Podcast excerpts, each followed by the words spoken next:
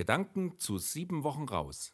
Ein Podcast der Thomasgemeinde Erfurt und des Pfarrbereiches Bischleben.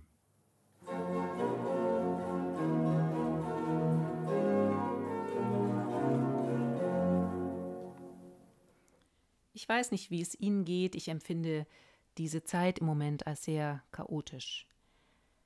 Man wird ständig hin und her geworfen zwischen Angst und Hoffnung, zwischen verschiedenen Regelungen und Bestimmungen, Läden auf, Läden zu, Ruhe ja, Ruhe nein, Zahlen hoch, Zahlen runter. Das verwirrt und das ermüdet auch. Mir hilft in solchen Zeiten manchmal die Kunst, weil sie so ohne Umwege direkt ins Herz geht und den Kopf mal ein bisschen entlastet, der ohnehin so viel mitzudenken hat.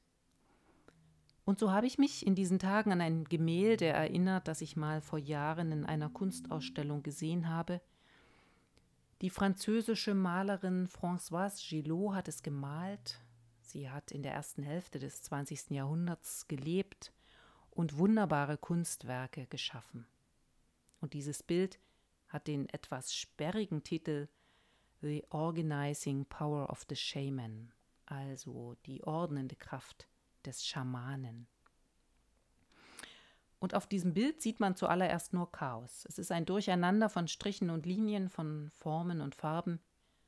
Und das ist ein sehr großes, großformatiges Bild. Man wird förmlich erstmal von dem Chaos erschlagen. Und dann, wenn man eine Weile geschaut hat und das Chaos ausgehalten hat, dann entdeckt man relativ am Rand des Bildes eine kleine Figur. Vermutlich jener Schamane. Und dann geschieht etwas Spannendes, wenn man nämlich von dieser Figur aus nochmal das Bild betrachtet, also praktisch aus der Perspektive des Schamanen, dann scheint sich das Chaos ein wenig zu ordnen.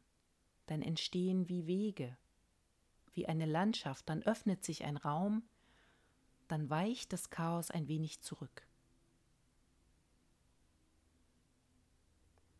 Schön, sagen Sie jetzt vielleicht, ich bin aber kein Schamane, vor mir weicht kein Chaos zurück. Und damit geht's Ihnen wahrscheinlich wie den meisten von uns, mir ja auch.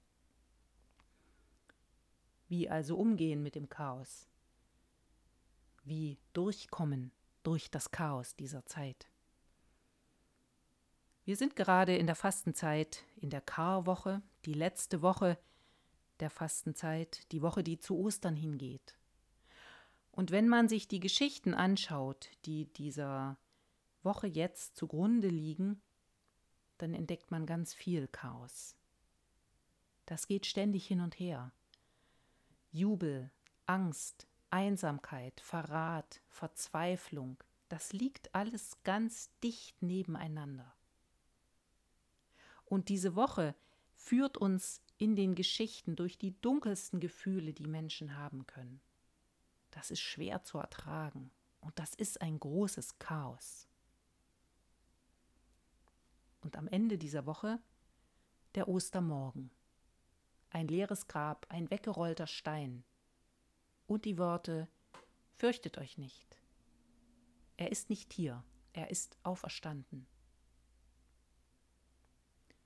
Und diese Worte wirken auf mich ein bisschen wie der Schamane in François Gillots Bild wenn man von da aus nochmal in das Chaos scheint, blickt, verliert es ein wenig seinen Schrecken.